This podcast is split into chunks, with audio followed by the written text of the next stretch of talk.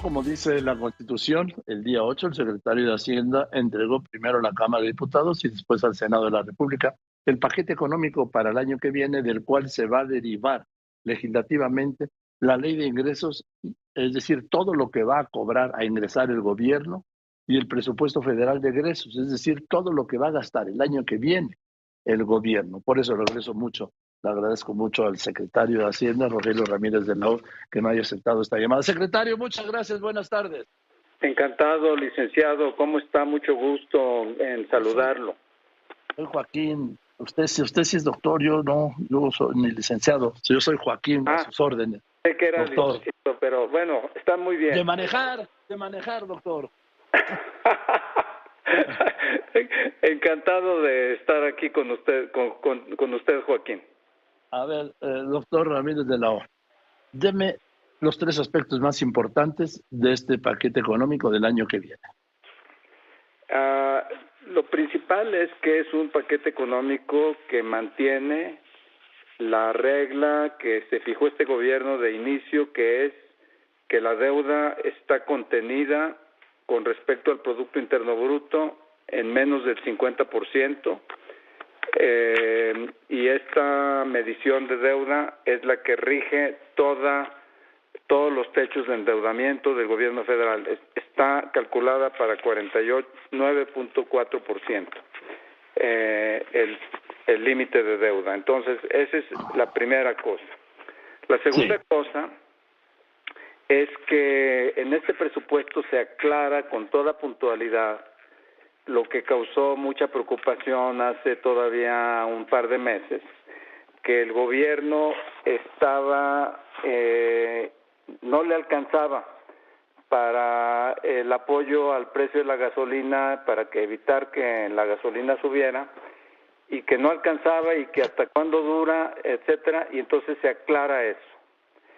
Y la tercera es que se mantienen las asignaciones a los programas sociales, que es una prioridad de esta administración, y que al mismo tiempo se mantiene la, el ímpetu sobre la inversión fija bruta que está haciendo esta administración, no solamente en los programas emblemáticos, sino también en una infinidad de proyectos carreteros en estados eh, del norte de la República y del Pacífico. Bien, podemos decir que hay un hay un especial interés por los programas sociales del presidente López Obrador y por las obras emblemáticas que estamos hablando. Ya no sé qué porcentaje le toque ahora al aeropuerto Felipe Ángeles, qué proporción se plantee, pero sí veo que hay incrementos para lo que es la refinería de Dos Bocas y para el tren Maya. Sí, en efecto, hay incrementos para esos proyectos, pero también hay muchos otros proyectos que están recibiendo atención que no estaban antes en el radar y que nos indica que eh, en esta administración hay bastante espacio para impulsar inversión. El, más reciente de ellos es eh, el acueducto para la presa El Cuchillo de Nuevo León, en donde el mismo presidente personalmente fue, el gabinete fue, yo estuve personal, en, personalmente en Monterrey, para anunciar este proyecto como un proyecto no politizado porque se trata de un estado en donde hay un gobierno que no es de Morena y que sin embargo el presidente vio la urgencia de, de que los regiomontanos dispongan de agua y sacamos adelante un proyecto de 10 mil millones de pesos para el acueducto de la presa El Cuchillo, con mucha sinergia en el Estado, eh, porque va a construirlo empresas de preferencia del mismo Nuevo León. Pero como ese hay otros, hay otro proyecto para Jalisco con el tren, hay otro proyecto en Nayarit, varios proyectos en Nayarit, hay desenvolvimientos carreteros en toda la costa oeste y hay proyectos de inversión de energía solar en Sonora. Pero sí es una agenda de inversión que no se centra únicamente en los emblemáticos, aunque estos son los de mayor tamaño, sino que está suficientemente diversificada para cubrir todo el país. Ahora, secretario, en el caso de la refinería de Dos Bocas, hay un incremento por, entiendo yo que porque pues ha costado más de lo que estaba programada, porque ya fue inaugurada, ¿no?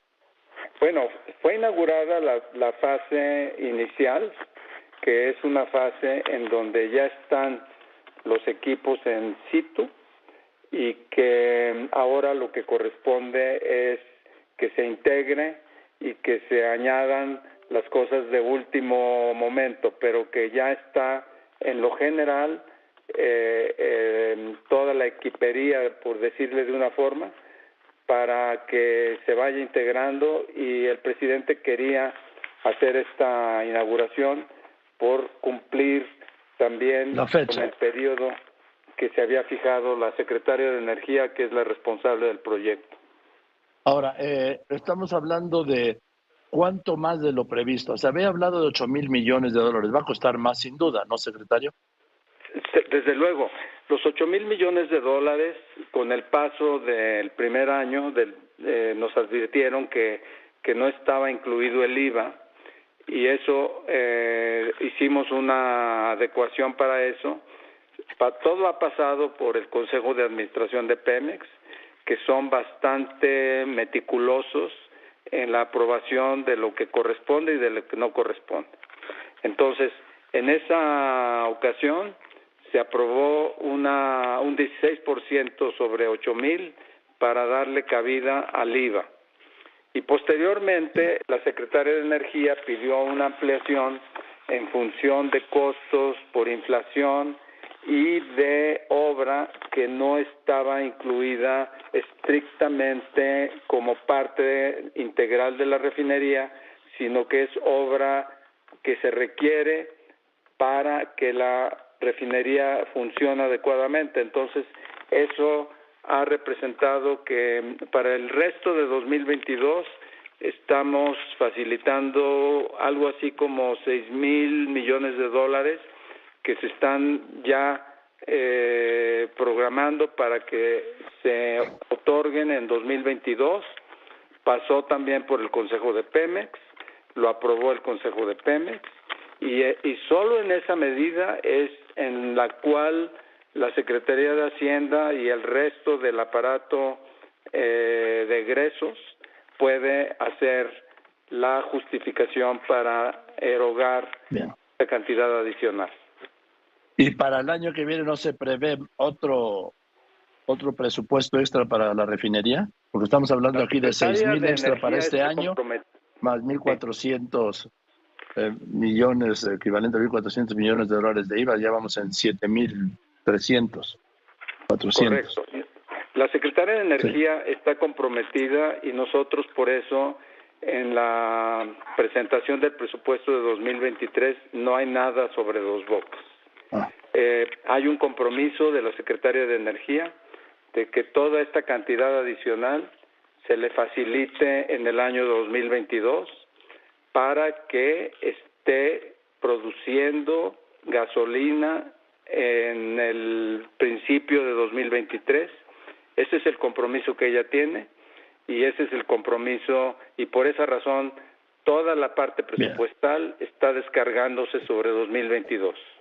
Bien, otra cosa. En el caso del tren Maya, ¿cuál es el incremento en el costo del tren, secretario Ramírez de la O? El, el incremento en el costo del tren está visualizado para que no solamente sea en 2022, sino en 2023, porque han requerido obras eh, que no se pudo, que no se pudieron hacer por un tema de derecho de vía en el tramo último que es eh, el de Playa del Carmen a Tulum. el 5 Sur. exactamente. En ese, en ese proyecto ha habido ampliaciones, pero también con el paso del, del desarrollo del proyecto que ahora lo, lo tiene el ejército, eh, se está también identificando que hay que tener talleres eh, para la utilería y para la reparación de trenes, que tiene que tener otras instalaciones, que hay que construir bastantes eh, puntos de cruce eh, a lo largo de esta vía y que todo eso pues implica una ampliación de eh, presupuesto, la cual está también bastante transparentada. Eh, el presidente de la República es el número uno que está visitando la, la obra y por él pasa todos los detalles, no, no hay un detalle que él no tenga en su atención y por esa razón es que todas estas ampliaciones están totalmente justificadas desde el punto de vista de la normatividad y bajo el, eh, la vigilancia estricta del propio presidente de la República. Entonces, la ampliación del Tren Maya estaría en, ¿de cuánto estaríamos hablando, secretario? ¿Lo tiene en la mano? Ah, para el año de, de 2023 tenemos una asignación de aproximadamente 140 mil millones de pesos, eh, a reserva de que se lo confirme porque no lo tengo con precisión aquí a la mano, pero es, es una ampliación importante la que tiene el proyecto. Ahora, el mismo eh, proyecto, sí, sí, sí, eh, es el presupuesto, pero el, el proyecto también ya tenía presupuesto eh, para el año 2023, 2022 y aquí de lo que estamos hablando es del presupuesto total, no solamente es la ampliación, sino es el presupuesto total. Bien, a ver, si el, tiene previsto un crecimiento del PIB de aproximadamente un 3%, ¿no? Sí, correcto. Y si crece pues menos, menos de este, ¿cómo, qué tanto se comprometerían los ingresos tributarios? Bueno, es que si crece menos, entonces quiere decir que la recaudación es menos de lo que estimamos, porque así es como se prepara, así es como se prepara eh, las asignaciones presupuestales y el, um, entonces sería menos y entonces habría que hacer un ajuste en el mismo año. Eh, el presidente López Obrador ha sido bastante puntual con hacer los ajustes y las ah, vueltas de tuerca dentro del mismo año y no esperar a que se manifieste como un tema de fin de año que amerite que entonces hay que ir al Congreso para solicitar y para justificar el aumento, sino simplemente hacer el ajuste en el mismo año. Tenemos mucho más para eh, ajustar. Sí, tenemos mucho más para no más endeudamiento. O sea, no recurrir al endeudamiento, irse por el ajuste, ¿es correcto? Así es, esa es la vía. Eh, estaba yo mencionando con alguien que de una de, las agencias calificadoras que en materia de ajuste el presidente es el principal sostén de la política de la Secretaría de Hacienda en el sentido de no sobrepasar la meta vital que es la deuda con respecto al Producto Interno Bruto. Y en, ese, en esa tarea el presidente se emplea a fondo en lo personal, por supuesto como nos empleamos también en la Secretaría de Hacienda para mantener los balances de todos los entes públicos, educación, salud, Pemex, CFE, todos en, el, en la línea del compromiso. O sea, estoy hablando con el secretario de Hacienda y Crédito Público, el doctor Rogelio Ramírez de la Secretario, y si vamos a suponer que se hagan necesarios los ajustes, ¿sí? Eh, tengo, pues a, como veo yo la política del presidente López Obrador, se va a ajustar otros sectores que no sea el gasto social ni el de sus obras emblemáticas, ¿no? ¿Por dónde vendría? Ah, hay mucho margen todavía en, por ejemplo, terrenos que, que están siendo eh, representando también un costo para la administración. Hay eh, eh, recortes que se pueden hacer todavía en varias secretarías, en los presupuestos de varias secretarías. Hay margen, Joaquín. Le puedo asegurar que en esta administración eh, hay todavía mucho margen para ajustar, pero también hay margen para subir el ingreso tributario sin aumento de tasas, sino con una mejor fiscalización. Entonces, estamos optando por las dos vías, el ajuste en los ingresos y el ajuste en el gasto. Esa ha sido la norma de esta administración. Esto me lleva, secretario Ramírez de la O, al tema del subsidio a la gasolina. Han sido unos subsidios, yo creo que hasta fin de año estaremos por los 400, 420 mil millones de pesos, que sí han reducido, como ha dicho usted y ha dicho el presidente, de dos y tres puntos el crecimiento de la inflación. Pero al final, sí, sí alcanza, secretario, el excedente del precio petrolero de exportación a este estos 420 mil millones de pesos, que es, estamos hablando de que como dos puntos del PIB, ¿no? Eh, no, no llega a dos puntos del PIB, porque uno y medio. es uno y medio, un punto y medio del PIB. Mire, eh, que es muy, muy buena pregunta y es una gran oportunidad para nosotros para hacer la aclaración puntual. En el año 2022, eh, el costo de de utilizar la recaudación del IEPS de gasolina, más lo que hay que eh, complementar de parte del gobierno para eh, mantener ese precio contenido, representa 395 mil millones de pesos. Nosotros ya estamos aquí viendo que el precio de la gasolina está bajando, pero todo está tomado en cuenta. Ese es la estimación en el presupuesto para el año 2022, 395 mil. ¿Cuánto es el ingreso excedente por exportación de crudo? El gobierno federal deriva de ese ingreso excedente por exportación de crudo 302 mil millones de pesos. Y Pemex deriva 96 mil millones de pesos. La suma de los dos son 398 mil millones de pesos de ingreso petrolero excedente a lo presupuestado. Lo que es excedente a lo presupuestado eh, quiere decir que está ahí. Eh, Pemex tiene su presupuesto para 2022, está operando con ese presupuesto. El gobierno tiene su presupuesto para 2022, igual está operando con ese presupuesto y hay ese excedente de, tres, de 398 mil millones, sumando 302 mil del gobierno federal y 96 mil de Pemex. Suma 398. El costo del mecanismo de gasolina son 395. Entonces está pues, plenamente, tablas, está a tablas. Pero quiero mencionar que además de que está a tablas, en la parte de presupuesto de sector público eh, hay un beneficio para el resto de la economía que se deriva de una menor inflación. Esta menor inflación, en efecto, como usted lo mencionó, la estimamos en cuatro puntos porcentuales.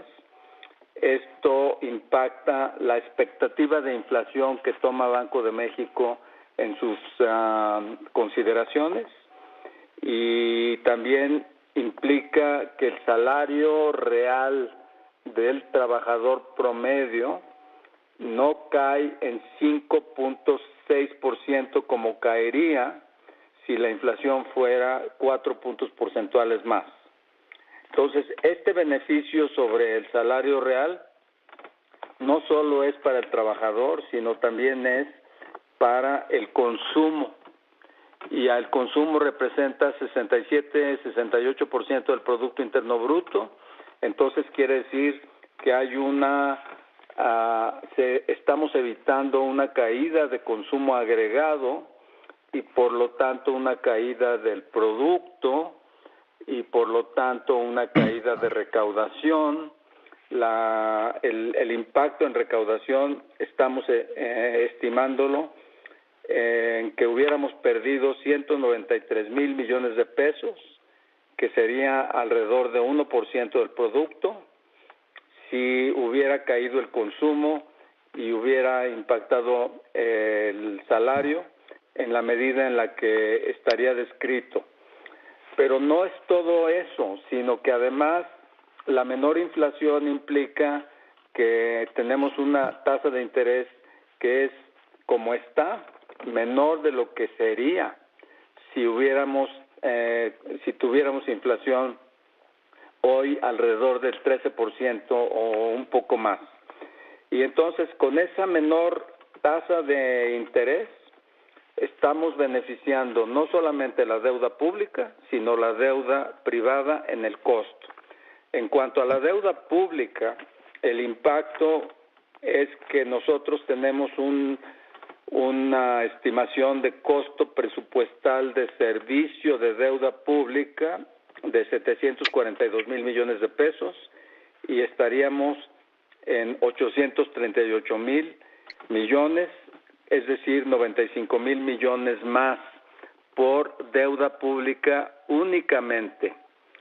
Si, si tomamos en cuenta eh, que la deuda privada es todavía mayor porque pues es un eh, es un sector privado mucho más grande que el, que el que es el sector público en toda la economía. Estamos derivando también que ahí hay un impacto. Por cierto, Joaquín, estamos todavía modelando cuál es ese tamaño de impacto en, en la deuda privada, como estamos terminando de modelar el impacto en el consumo privado con lo que habría sido si la inflación hubiera aumentado en esta medida. Eh, la medición de la inflación en menos cuatro puntos porcentuales eh, está bastante bien hecha metodológicamente y es muy convincente para los analistas. Ahora, este previsto de inflación para el año que viene del 4.7, secretario, Rogelio Ramírez de la O, estoy hablando con el doctor Rogelio Ramírez de la O, secretario de Hacienda, pues está en el terreno de lo más que optimista, ¿no? Bueno, se dice optimista, pero eh, crecer 3% en el producto en realidad es eh, todavía muy por debajo del potencial que tiene México para tiempos normales. Sí. El rango de estimación del producto lo tenemos en eh, un rango de 1.2 a 3%.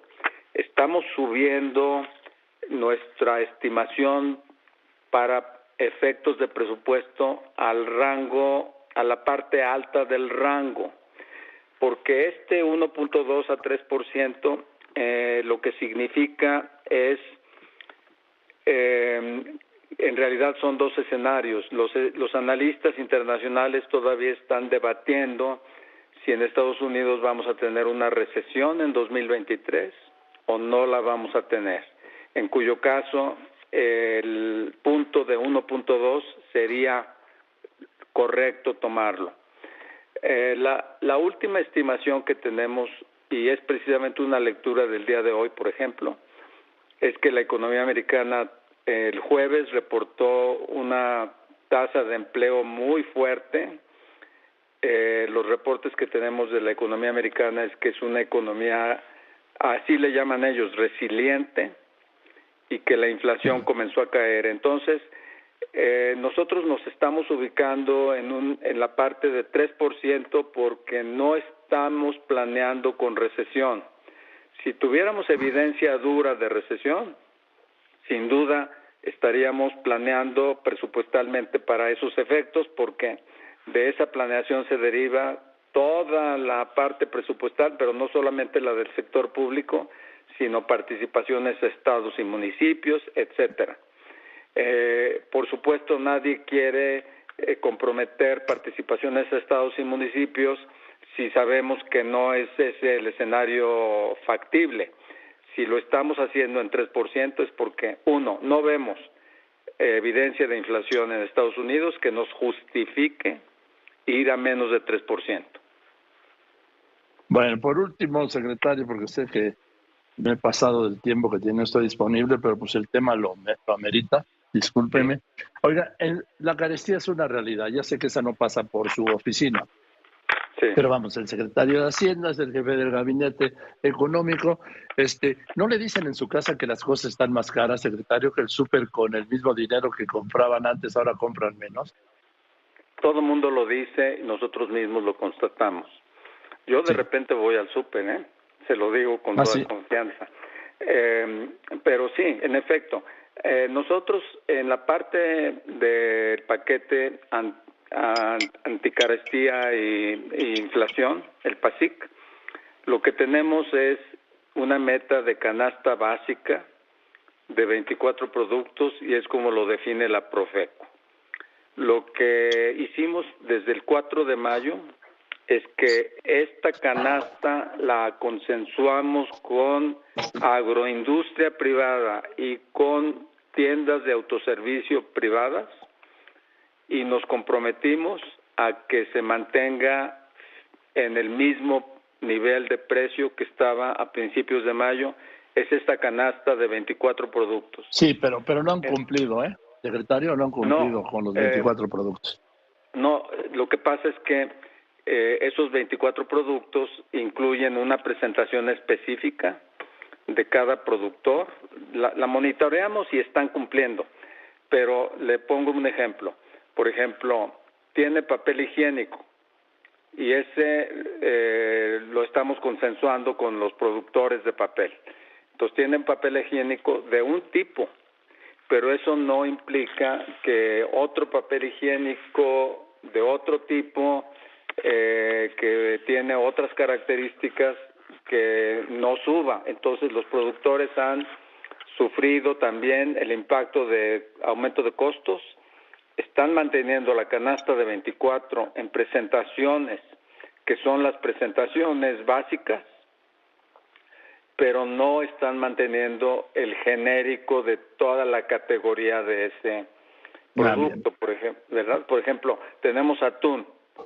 Eh, es una presentación básica, pero no es atún en aceite de oliva o atún en otras presentaciones que implican un mayor costo. Entonces ahí sí y lo admitimos, estamos preocupados ya no solo por esa canasta de 24, sino estamos preocupados por los genéricos que están afuera de la canasta y en esos genéricos sí nos está tocando ver que hay una queja de inflación y hemos llevado la queja y la estamos llevando con las empresas en donde vemos que hay una gran concentración de empresas que tienen una altísima participación en el mercado y las estamos consultando y vamos a tener una reunión con ellas. Uno, para entender por qué razón están aumentando precios. Por ejemplo, tortilla. Cuando el precio del maíz ya está empezando a caer, según las indicaciones de todos los productos primarios que están cayendo, y por qué está subiendo la tortilla. Entonces queremos entender eso. Y una vez que entendamos eso, queremos acordar algo con esas, con esas empresas, porque si estamos invirtiendo 400 mil millones de pesos de ingreso presupuestal, aunque sea excedente, en un esfuerzo por contener el impacto inflacionario y eso beneficia a esas empresas porque implica menor costo de transporte, implica que las ventas de esa empresa no están cayendo, etcétera. Entonces queremos que las empresas entiendan que este es un esfuerzo conjunto y creo que vamos a ir en buen camino con ellos. Y si no entienden, secretario, porque no lo han entendido, porque ahí está el plan, este, ahí está cómo ha aumentado la inflación independientemente del plan y cómo, le digo, ha subido los precios del súper o del mercado, porque sin duda eh, todos tenemos, sobre todo el secretario de Hacienda, ¿no? El mejor medidor de la economía está en casa, ¿no, secretario? Bueno, usted tiene toda la razón, Joaquín. Y yo estoy, yo estoy en un realismo también, por supuesto, no podemos escaparnos de la realidad, no deberíamos, y, y menos estar pretendiendo otra cosa distinta de la que todo el mundo ve con sus ojos lo que le digo es que sí tenemos una forma para ocuparnos ahora de los genéricos, es decir, eh, pasar a un nivel mayor, pero vamos a empezar con aquellos que selectivamente están siendo los impulsores de la mayor inflación, como es la tortilla, la papa, la cebolla, porque de ahí se deriva el resto de incrementos. No todos están aumentando en línea. Hay impulsores y hay precios como el de la gasolina, que si lo suelta le crea todo tipo de efectos de segundo orden. En fin, pues eh, tenemos una secretario, tenemos sí. ¿Cuál? es la salida? No, eh, vamos a hablar con las empresas. Eh, la inflación agrícola en Estados Unidos, en donde es un mercado mucho más competido, menor grado de concentración, es una inflación menor. Nosotros estamos abriendo la economía, estamos ya quitando, no, no solamente estamos aumentando el cupo a las importaciones, sino ya estamos quitando todo cupo. Eh, queremos traer pollo de Brasil, huevo de Brasil, carne de Argentina. No vamos a perdonar, o sea, estamos eh, en una situación en la que se requiere que la economía esté plena, plenamente abierta. Estamos junto a un país que tiene una uh, inflación de alimentos mucho menor a la nuestra. No hay razón para que nosotros no nos beneficiemos de la apertura de la economía. En esos casos en los que hay que importar, vamos a importar. Bien, secretario, pues muchas gracias por esta amplia entrevista hoy sí y espero que, nos veamos pronto. Le mando un saludo y yo insisto, el tema más preocupante para la sociedad es la carestía. Hay muchos temas que son de la macroeconomía, en fin, de todo lo que hablamos, sí, pero finalmente lo que más le importa a, a los mexicanos y sobre todo a las mexicanas, que son las que llevan las casas, es lo que les pega en el bolsillo y en la mesa las medidas económicas. Le mando un abrazo, secretario. Muchas gracias, Joaquín, y gracias por el espacio. Me dio una gran oportunidad para explicar cosas y quedamos en contacto. Claro que sí, secretario. Le mando un abrazo, que esté muy bien. Hasta luego. Buenas tardes, pues sí, hoy sí. Hoy sí que bueno, sí, que pudimos hablar ampliamente con el secretario Rogelio Ramírez de la O. Pues son muchísimas cosas. Yo hoy unos anuncios de